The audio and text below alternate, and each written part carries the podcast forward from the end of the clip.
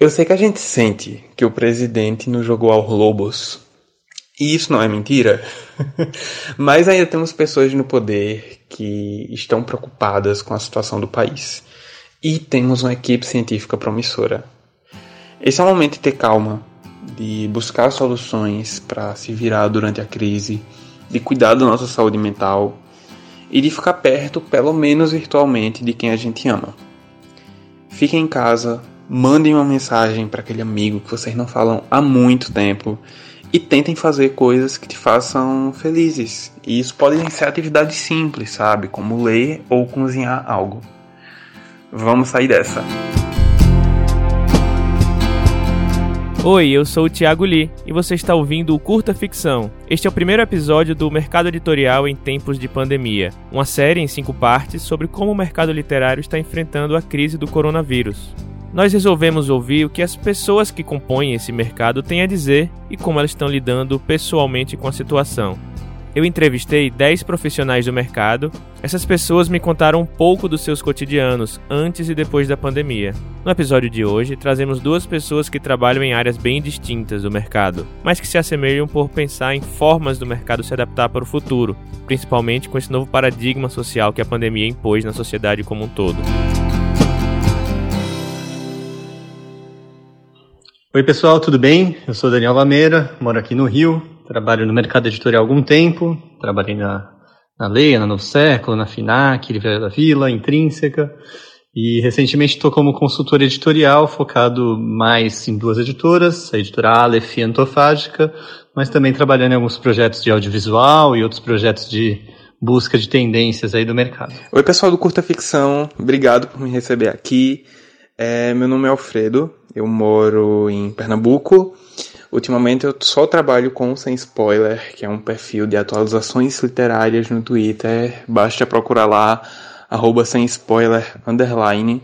A gente todo dia tá recomendando livros, falando de promoções, gerando conteúdo exclusivos como revelações de capa, entrevista, vídeos de autores. E isso é tudo que eu faço ultimamente, além de estudar. Eu estudo direito. O período de isolamento social impactou de forma severa um mercado que já estava passando por um período turbulento desde antes da pandemia. Eu perguntei ao Daniel e ao Fred como eles estavam sentindo essa mudança no dia a dia de trabalho deles e quem está sendo mais afetado por essa crise. No fim, assim, o dia a dia do meu trabalho é, é acabou sendo um pouco afetado, que eu já trabalhava de home office, é, foi um pouco afetado, claro, as viagens para essas empresas, né, os contatos pessoais, mas no dia a dia, na verdade, o que houve foi uma adaptação de é, pensar nas estratégias possíveis para esse momento, né? Então, em cada empresa é uma lógica diferente, cada editora né, está passando por um momento e com desafios diferentes, né? Então, é, você imagina que, sei lá, uma editora que tem muita distribuição em, livrarias que fecharam e deixaram de pagar está numa situação, outras que têm uma distribuição mais localizada em e-commerce está de outro, é, um clube como a TAG tem outras é, é, dificuldades, o audiovisual na verdade agora está é, é, focado em desenvolver é, projetos para depois, quando as coisas voltarem ao normal, de fato produzi-los. Então são vários cenários que a gente teve que se adaptar nessa mudança. Olha, falando do sem spoiler em especial, pouca coisa mudou.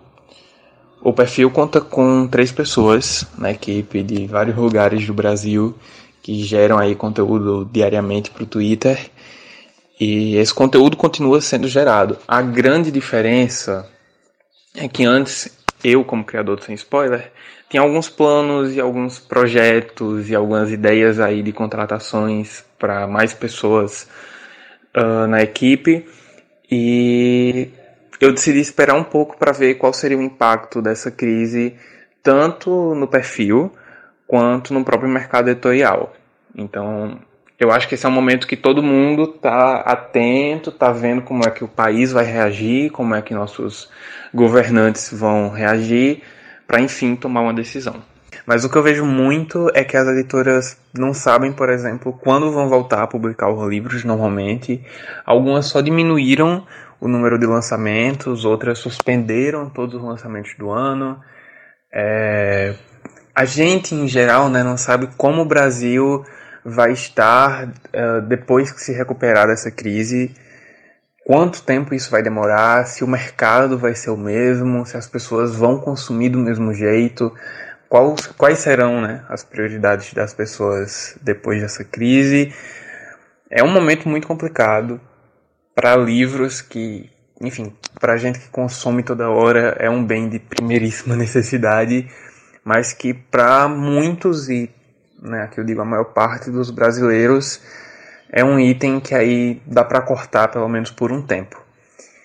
E para quem trabalha no mercado editorial, eu acho que os medos e as incertezas são as mesmas da maior parte aí dos brasileiros, que é os salários sendo cortados, empregos sendo perdidos. No mercado editorial tem muitos trabalhadores autônomos, né, como tradutores, revisores, e aí, se a gente não lança livros, qual é o trabalho que vai para eles? Como é que eles vão se sustentar? É um momento bem difícil. Bom, quem vai sofrer nesse cenário são diversas partes, né? Acho que todo mundo vai sofrer um pouco. É, eu, eu, meu maior receio, claro, é com a ponta mais fraca, com os funcionários, é, com o pessoal que está ali na, na base da cadeia, porque vai um repassando prejuízo para o outro até que chegar em alguém que não tem para onde repassar isso, né? É, pegar uma situação hipotética de uma livraria aí que fatura, sei lá, 5, 8 milhões por mês na rede é, e, e, que teve que fechar as lojas, não tem uma solução é, compensatória ainda online, né? Acho que a boa parte das livrarias é, não tem, tem uma, né, ainda mais nesse cenário que é, a Amazon Submarino, etc., tem um, uma, um posicionamento já muito forte. E que tem uma folha de pagamento de um milhão de reais, sei lá, 200 funcionários, alguma coisa assim. É, acho que sem uma política compensatória e essas livrarias já seguraram os pagamentos, não estão repassando para as editoras o que já foi vendido, né? Lembrando que as editoras consignam para as livrarias. As livrarias vendem e acertam em 60, 90 dias. Então, coisas que foram vendidas nos últimos dois, três meses já não estão sendo pagas, né? Esse, paga, essa, esse caixa está sendo é, é, retido para esse momento de, de, segurar. Então, muitas livrarias já seguraram, talvez antecipem férias, mas passando dois, três meses, tem o receio do que vai acontecer. Ao mesmo tempo, não pagando os fornecedores, as editoras, as editoras também ficam sem caixa, né, as que não são multinacionais ou que não são enormes, é, para investir em novos livros. É, ou também não vai ter nem caixa para pagar a gráfica. E aí também vai segurar o pagamento da gráfica. E a gráfica vai é, é segurar o pagamento. Então vira uma, é, é, uma cadeia que vai chegar algum momento que não vai ter. não sei se vai, não vai ter caixa, claro, alguns, mas alguns também não vão estar dispostos a queimar fundos ou a fazer aporte para é, é, correr esse risco de não saber em quanto tempo as coisas vão voltar ao normal. E nisso pode ter demissões, por isso que eu acho que é muito importante a gente ter um, um movimento aí de, de proibição de demissões, que foi que aconteceu em algum, alguns países, né? E, paralelo, todos os terceirizados também vão ser afetados. Então, é, uma, é um momento trágico, assim, um momento muito delicado do nosso mercado e que a gente vai sair disso com muita gente quebrada, é, muita gente que que estava no momento, aí você vê esse movimento de livrarias independentes, é, editoras que estavam indo muito bem, focada em eventos, em feiras. É, todo mundo vai ter que segurar o máximo possível, né? Acho que muito das possibilidades estão em, em em um movimento para o digital que as editoras não fizeram, não só de e-book e audiobook, mas de outros produtos digitais e é, uma estruturação de é, é, dessa entrega, qual criação de conteúdo digital você pode fazer e cobrar. Né? A gente estava muito dependente do produto físico e desses derivados do produto físico, que é o audiobook e e-book, mas raramente as editoras criam conteúdo com valor, não só de marketing. Né? Então, é algo que eu queria que as editoras pudessem fazer, mas agora nesse momento também sem muito caixa para investir também é delicado. Então meio que é um beco sem saída que está todo mundo enfrentando juntos, tentando pensar em, em possibilidades, vendo o que, que os colegas de outras editoras estão fazendo para tentar se posicionar. Acabou assim na minha cabeça que eu acho que a gente antecipou o que ia acontecer, sabe, em 5, 10 anos para o mercado editorial, que é essa decadência do físico, foco no e-commerce, em, em, poucos players, é, fechamento de algumas lojas, vai acontecer rapidamente, e esse movimento para outro tipo de conteúdo que não sei se as editoras vão se mexer a tempo para ocupar esse espaço, sabe, de conteúdos mais curtos, conteúdos rápidos para o momento, sei lá, assinatura de, de curso, de... É, então acho que, que, que quem conseguir se posicionar agora com isso vai ter uma vantagem. É, e torcer para que todos os colegas aí consigam segurar as pontas para a gente voltar com a força, né, esse renascimento aí que estava tendo de, das editoras e livrarias independentes, principalmente. O mercado editorial, assim como qualquer outra indústria, é mais apenas do que a soma de suas partes. Ela é composta por seres humanos. E eu queria saber como eles estão lidando pessoalmente com essa situação. Além do mais, eu pedi também para deixarem uma mensagem de esperança para quem estiver ouvindo. Bom, como eu estou lidando com a situação, é, é a gente está aprendendo, né? Cada dia tentando descobrir, tentando descobrir se existe uma nova rotina. A gente tem filho pequeno aqui em casa, eu, eu e a Giovana a gente trabalha em casa. É, então a gente está tentando se equilibrar, equilibrar as contas também, tentando renegociar algumas né, frentes aí, né? É, e, de certa forma, tentando ajudar os clientes, né, os que eu dou consultoria, a passar por esse momento de, de uma forma é, ética, saudável e, e, e, possível, né? Eu tô me sentindo bem desmotivado, para falar a verdade, seja para estudar, seja para ler. Eu li uma frase esses dias que fez bastante sentido para mim, que é você não está trabalhando de casa. Você está em casa durante uma crise tentando trabalhar. Eu acho que colocar as coisas em perspectiva é importante e pelo menos eu tô tentando reverter esse quadro, tô tentando me animar um pouco. Eu silenciei, para falar a verdade, todas as palavras que são relacionadas ao coronavírus. Estou tentando entrar menos em sites de notícias para não pirar tanto, porque cuidar da nossa saúde mental nesse momento é muito importante. E é isso, tá difícil para todo mundo. Eu também estou conversando muito com meus amigos, a gente está desabafando, se ajudando aí a manter a sanidade.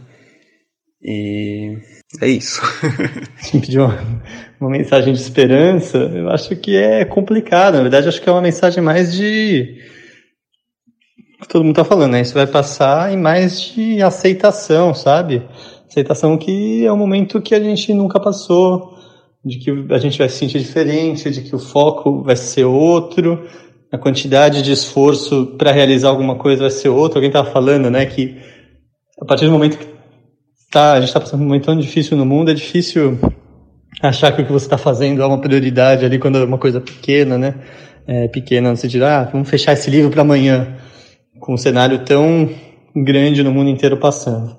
Então acho que é um, um treinamento de consciência, de é, de aceitação, de perceber o momento, perceber suas possibilidades e se manter são aí para a gente enfrentar isso todo mundo bem. Eu sei que a gente sente que o presidente nos jogou aos lobos. E isso não é mentira. Mas ainda temos pessoas no poder que estão preocupadas com a situação do país. E temos uma equipe científica promissora. Esse é o momento de ter calma, de buscar soluções para se virar durante a crise, de cuidar da nossa saúde mental e de ficar perto, pelo menos virtualmente, de quem a gente ama. Fiquem em casa, mandem uma mensagem para aquele amigo que vocês não falam há muito tempo e tentem fazer coisas que te façam felizes. E isso podem ser atividades simples, sabe? Como ler ou cozinhar algo. Vamos sair dessa. E por último, perguntei qual a primeira coisa que eles pretendem fazer assim que tudo isso passar. Primeira coisa para fazer depois da quarentena: cortar o cabelo. cortar o cabelo e assistir algum filme no cinema, com certeza. Pô, cara, minha vontade é assim que eu tiver que a quarentena acabar ou tiver prova de que tô imunizado é sair correndo pelado de casa até o mar e mergulhar. Cara, não vejo a hora de acabar essa porcaria aí. Beijo.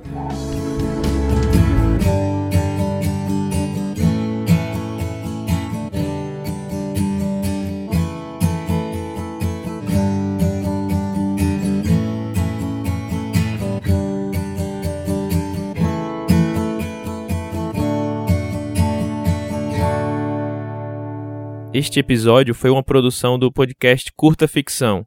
Narração, roteiro e edição por Tiago Lee. Na descrição deste episódio, incluímos diversos links para projetos sociais de combate ao coronavírus. Todos eles aceitam doação. Ajude o próximo, fique em casa se puder e juntos vamos sair dessa.